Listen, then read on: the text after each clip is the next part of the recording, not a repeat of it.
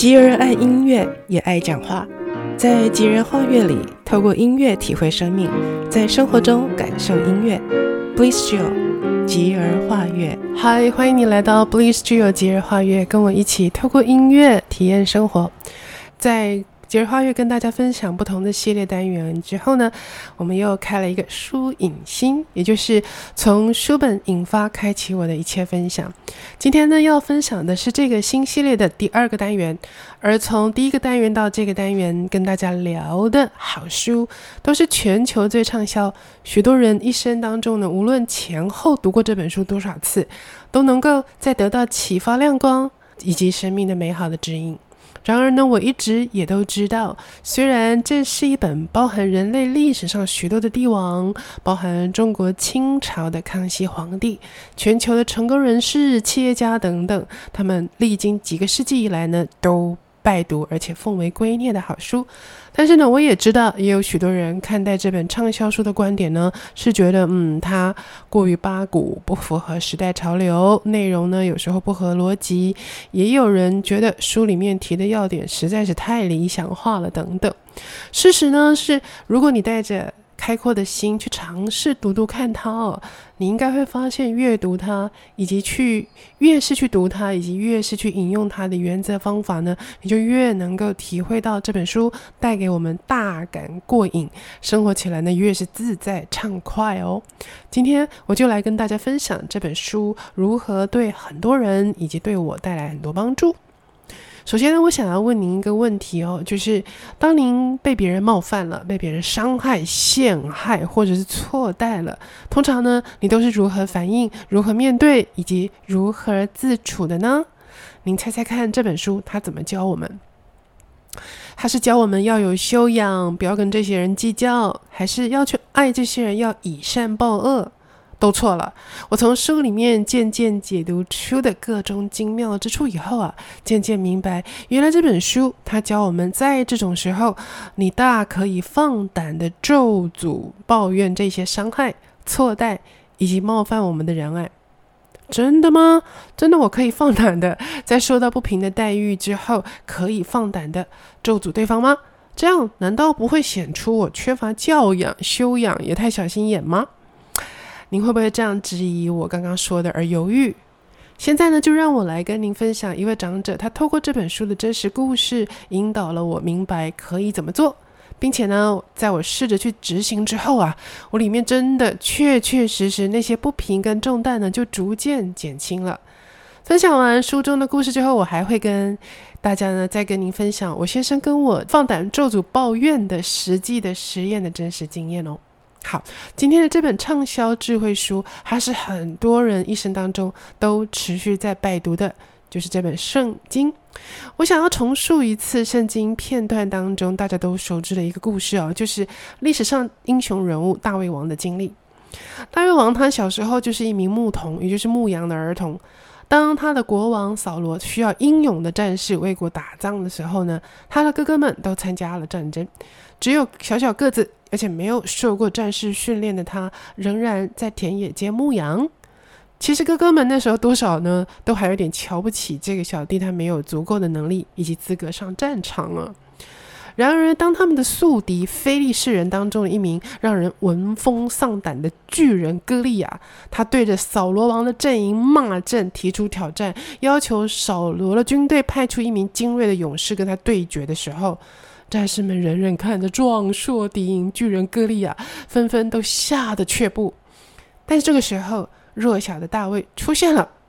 他的出现不止让巨人歌利亚大声嘲笑扫罗军营送不出一个像样的战士，还看到他身上根本没有穿战袍，年纪又小又个子又小，甚至呢，他居然还敢没有佩戴任何的长枪利剑要来迎战这个巨人。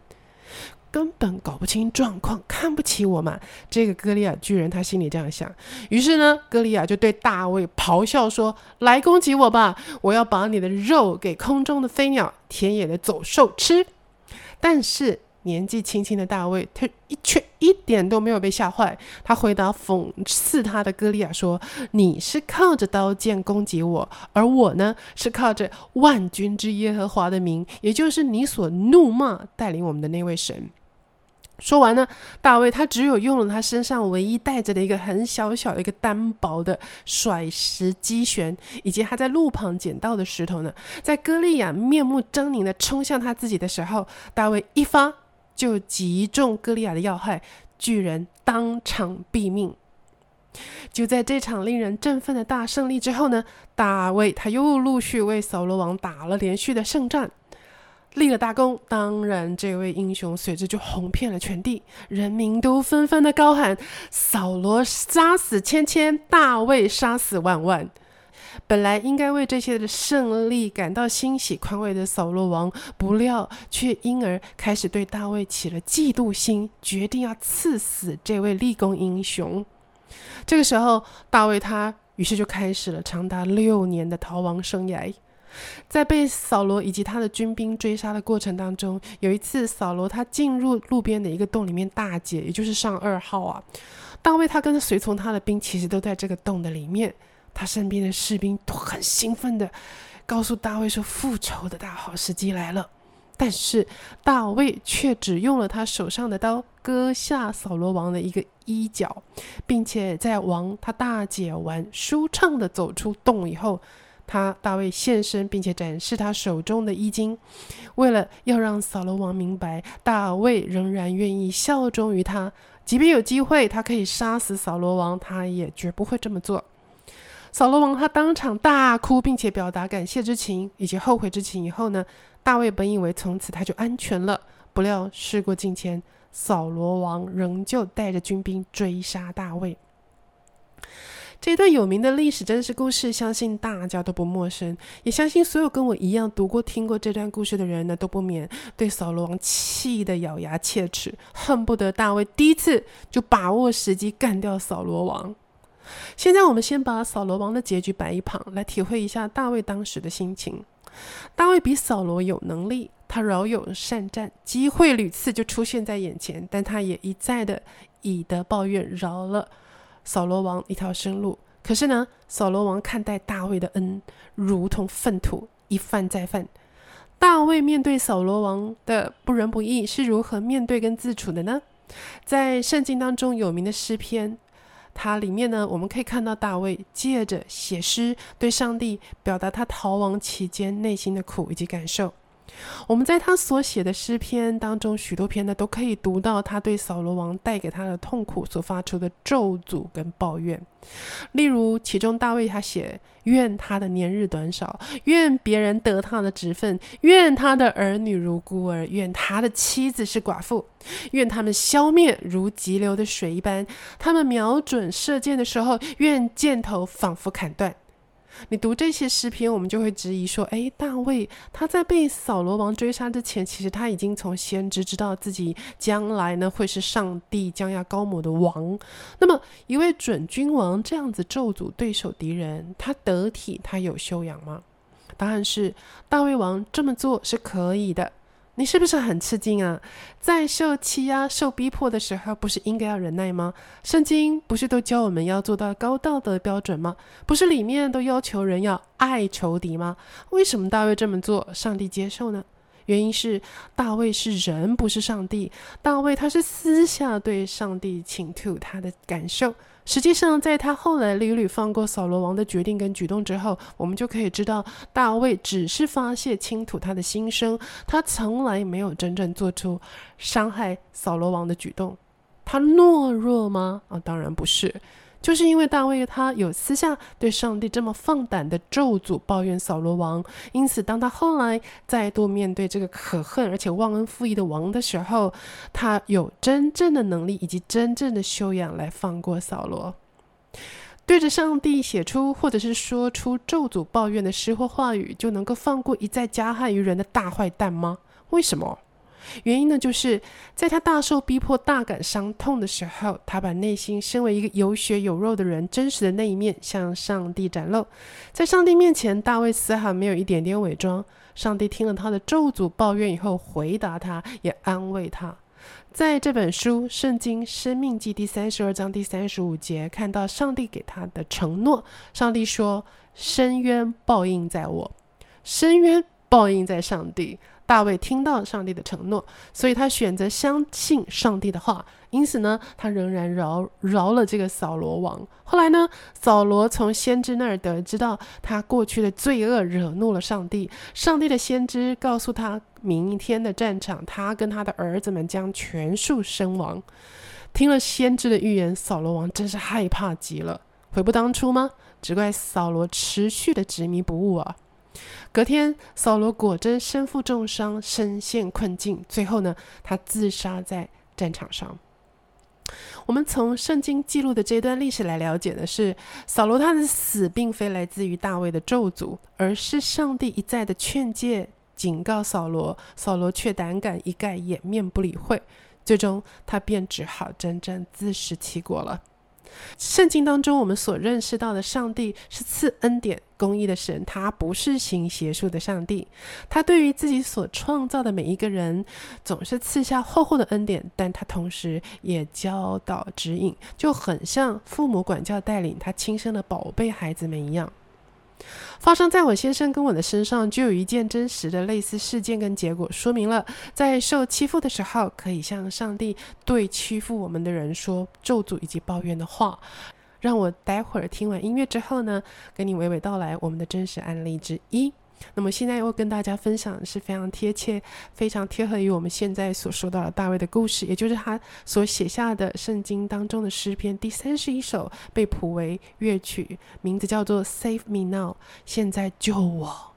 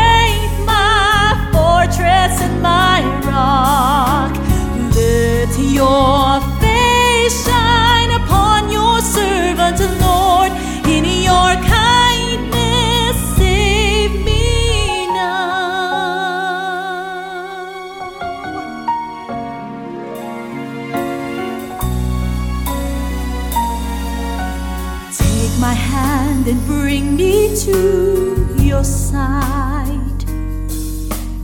For I know without you I won't survive.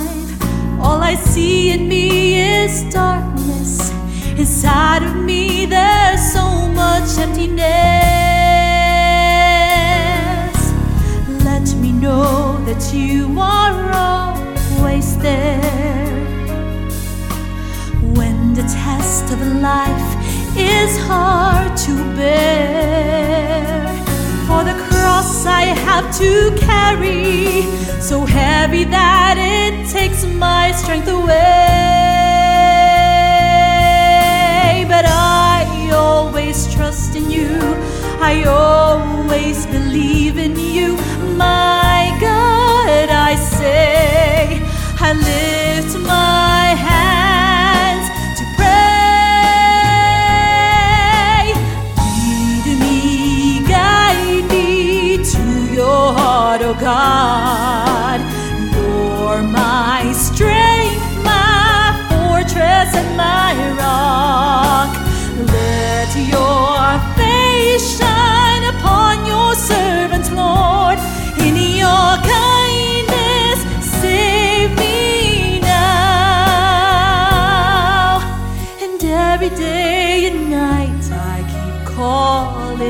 your name. Help me to understand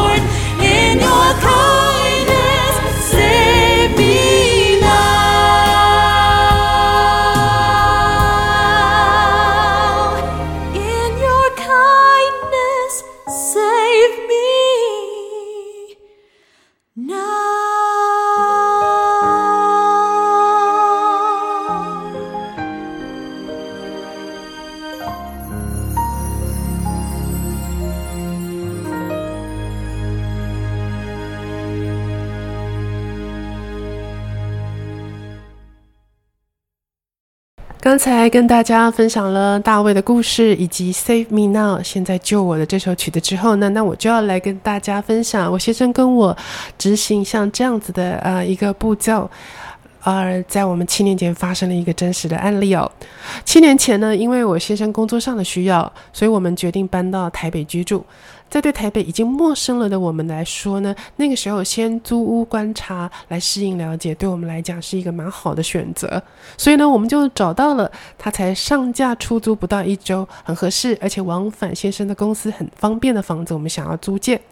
在决定租借签这个租借合约之前呢，我们的条件是希望能够一次签下两年，这样子就可以免于经常搬动我那部演奏型的钢琴以及搬迁的辛苦。房东希望第二年的合约等第二年再私下签，这样子呢，我们双方都可以省下中介费用。我们经由中介的介绍，呃，我们经由中介的同意之后呢，我们就彼此承诺并签下了合约。然而，当我们进驻以后，发现卫浴间以及厨房都没有热水。房东来查看的时候，看着流了将近半小时都依然是冷水的两个洗手台，跟我说：“有啊，热啊。” 然后他说：“厨房只是洗洗菜，你不需要热水啊。”然后呢，他对于房子里面任何已经不行的设备呢，全数置之不理。种种数之不尽的不合理的事件呢，持续的上演。自然在那段时间是带给我们心里许多不平跟不满。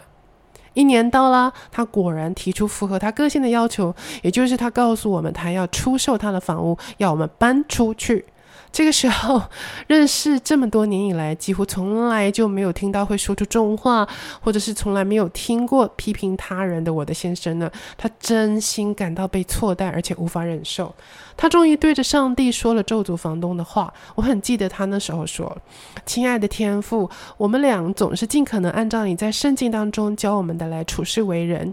在同样是房子的事情上，我们搬离台中的时候，看到我们关爱年轻的夫妇的需要，我们用低于原本价格四分之一的金额出借给他们使用，还为了担心他们负担不起，经过他们的请求，我们同意为他们支付每个月的管理费，以及持续支付多年来我们雇用的清洁阿姨的打扫费。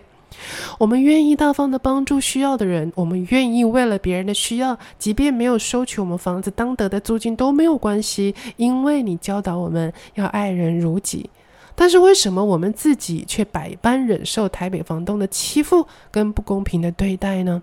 现在我要咒诅他的房子卖不出去，或者咒诅他没有办法以获利的价格出售。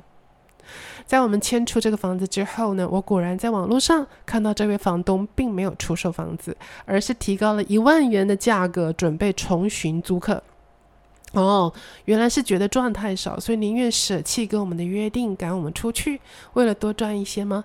当初他上架不到一周就被我们租了下来，所以他认为自己的房子很抢手吗？我看到了以后，跟先生这样嘀咕着。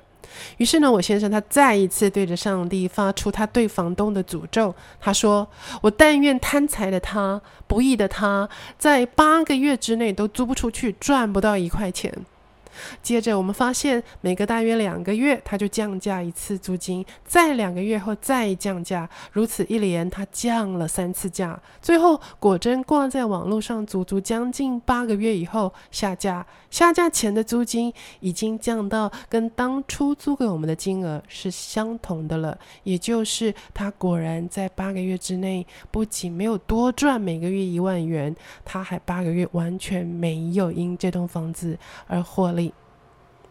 这件事情之后，我们跟带领先生跟我的好牧者，有晴天音乐世界百合天地门徒教会网络中心牧师兼校长的陈一豪牧师分享，他非常开心地笑着跟我们做了很棒的总结。他教导我们如何正确地处理这些感受跟情绪，那就是可以咒诅，但只对着上帝说出心里的咒诅以及抱怨。最适当的步骤有三个。就是遇到不公不义的事情，或者是受伤的情绪的时候，先去向上帝说出人会说的话，也就是身为人都会有的情绪产生的话。说完之后，听听上帝要跟我们说什么。最后呢，是对人说出上帝说的话。这真是完整清晰的诠释大卫当年的做法、处境以及结果。大卫对上帝说出内心最赤裸、最真实的感受，这是需要的，因为是人都会有情绪，情绪来的时候不真诚面对他，人的内心就会累积不健康的心灵毒素。而向全知全能的上帝说出重话不打紧，因为上帝明白，他也喜欢我们对他真实展现自己。说完之后，稍微等一下，上帝会回应我们的。当我们得到上帝的回应之后，源于我们种种跟上帝之间的经历，我们选择相信上帝，因为上帝对自己说过的话从未落空。因此，咒诅发泄完，听完上帝的回应，当我们面对其他人的时候，就能够说出上帝对我们说的话，而不是那些咒诅抱怨的话了。重要是，上帝不是行邪术的神，他不会毫无理由的听了我们的咒诅而马上按我们的意思去做。他自有他比我们更高远的计划跟做法。我们只管相信，只管把我们的心灵毒素抛给上帝，然后呢，就坦坦荡荡的去过我们的小日子就好了。当受到不平的对待，这本畅销书教了个我们，大可放胆跟这位慈爱的造物主说出所有的感受以及想法。上帝他很喜欢真实的我们，胜过在他面前还要保持修养的我们哦。盼望透过今天的分享，你能够时时找到丢出心灵毒素，让内在保持健康的方法。也跟您分享这本很棒的书《圣经》。深深的祝福您。现在我们在节目最后就跟大家分享，同样是大卫他所写的诗，诗篇三七十三篇里面所谱出来的作品，叫做 All I Ever Need，所有我的需要，分享给您。谢谢您收听 Bliss 只有节日画月，那我们下回空中再会喽。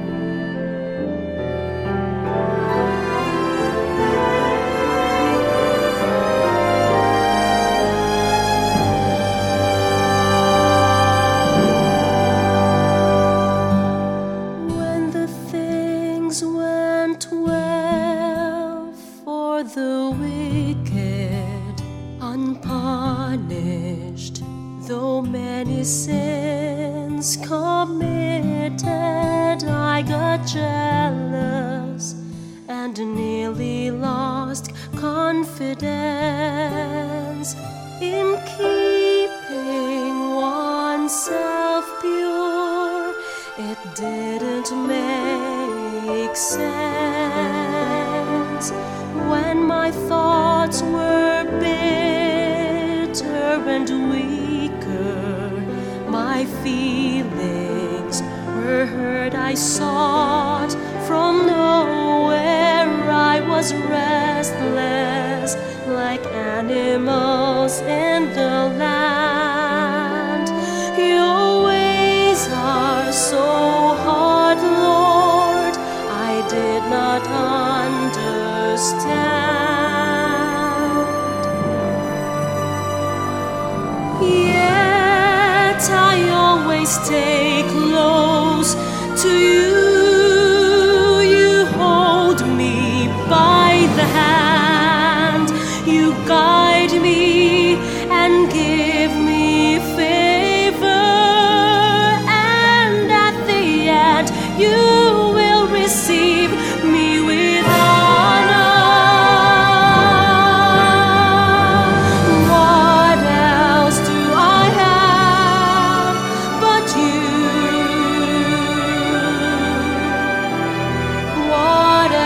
good I?